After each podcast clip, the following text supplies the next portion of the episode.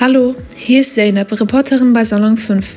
Ich finde, dass wir jetzt in Zeiten wie Corona viel zu wenig über das Thema Klima reden, obwohl es ein unglaublich wichtiges Thema ist. Ich möchte deswegen heute mit meiner Freundin Fatma, die 20 Jahre alt ist und mit mir die 13. Klasse an der Janos Kotscher Gesamtschule besucht, einen Podcast machen. Wir möchten darüber reden, warum das Thema Klima jetzt auch in Zeiten wie Corona wichtig ist. Hallo Fatma, wie geht's dir? Gut und dir? Auch ganz gut. Das freut mich. Und ähm, wie geht's dir mit der Corona-Einschränkung? Ja, es geht. Und dir? Ja, ähm, es fallen halt natürlich viele Sachen raus, was halt natürlich nicht so schön ist. Die Corona-Krise schränkt uns natürlich alle enorm ein. Also man hat nicht mehr den üblichen Alltag wie gewohnt. Und ich finde aber, die Corona-Krise ist nur eine vorübergehende Krise, über die sich die Menschen so einen großen Kopf machen. Dabei haben wir so viele dauerhafte Krisen, über die sich die Menschen komischerweise gar keinen Kopf machen, die aber enorm wichtig sind. Und darunter natürlich der Klimawandel. Wenn man jetzt in den Nachrichten guckt, da sieht man halt nur Corona hier, Corona da. Das und, stimmt. Ähm, die ganzen Auswirkungen, Todesfälle, Erkrankungen, alles Mögliche. Aber wir bekommen halt nicht mit, was jetzt mit dem Klima ist oder sonst irgendwas. Das Klima ist und bleibt immer noch ein Problem für uns. Und darüber wird halt gar nicht mehr geredet.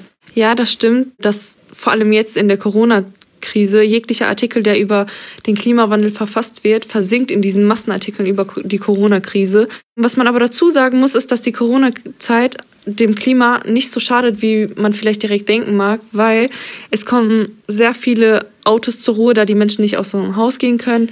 Es werden natürlich dementsprechend keine Schadstoffe ausgestoßen, die Läden sind geschlossen, keine Flugzeuge fliegen mehr. Es gibt keine internationalen Handelspartner, also In- und Exporte.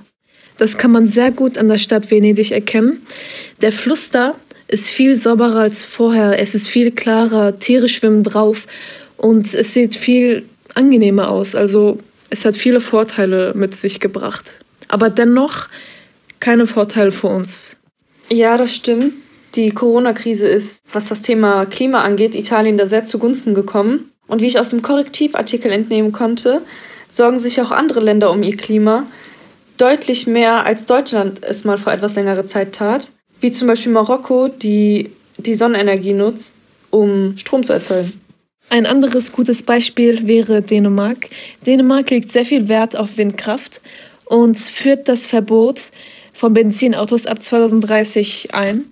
Natürlich sind Marokko und Dänemark nicht die einzigen Länder, die sich für den Klimawandel einsetzen. Schweden zum Beispiel belohnt für klimafreundlichen Konsum. Genau davon habe ich auch gelesen. Bis 2030 will Schweden 100 Prozent seiner Energien aus erneuerbaren Quellen beziehen. Das Fazit ist leider, kein klimaschädliches Land erreicht bislang die Pariser Klimaziele. Wir müssen dennoch für das Klima kämpfen, sei es jetzt ähm, im Homeoffice oder halt nicht. Wir können auch in dieser Zeit, in dieser Krise, alles für das Klima machen.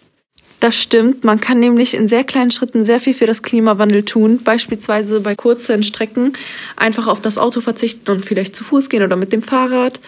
Oder halt mal auf ähm, regionales äh, Obst oder Gemüse achten. Oder generell auf regionale Artikel. Man kann aber auch vieles im Internet erreichen, sei es jetzt durch Petitionen, sei es jetzt durch ähm, Veröffentlichung mehrerer Sachen, Meinungen oder einfach nur Statements, was man von dieser ganzen Sache hält. Alles würde helfen. Genau, und man kann andere Leute mit auffordern und mit motivieren, mitzumachen.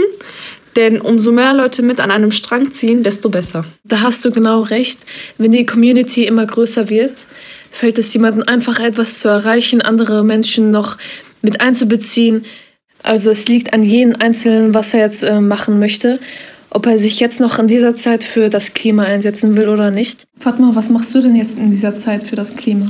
Ich verzichte auf jeden Fall auf das Auto oder den Bus und laufe einfach oder nehme das Fahrrad. Es gibt natürlich viele weitere Möglichkeiten, das ist nur eine von vielen. Also Fatma, ich danke dir für dein Statement.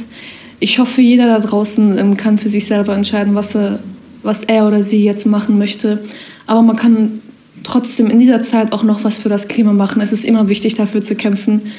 Und bleibt alle gesund. Dankeschön. Danke. Und das war ein Podcast von Salon 5. Salon 5 ist die Jugendredaktion von Korrektiv und wenn ihr uns folgen wollt, dann folgt uns auch in Instagram unter Salon 5 unterstrich. Vielen Dank und bis zum nächsten Mal.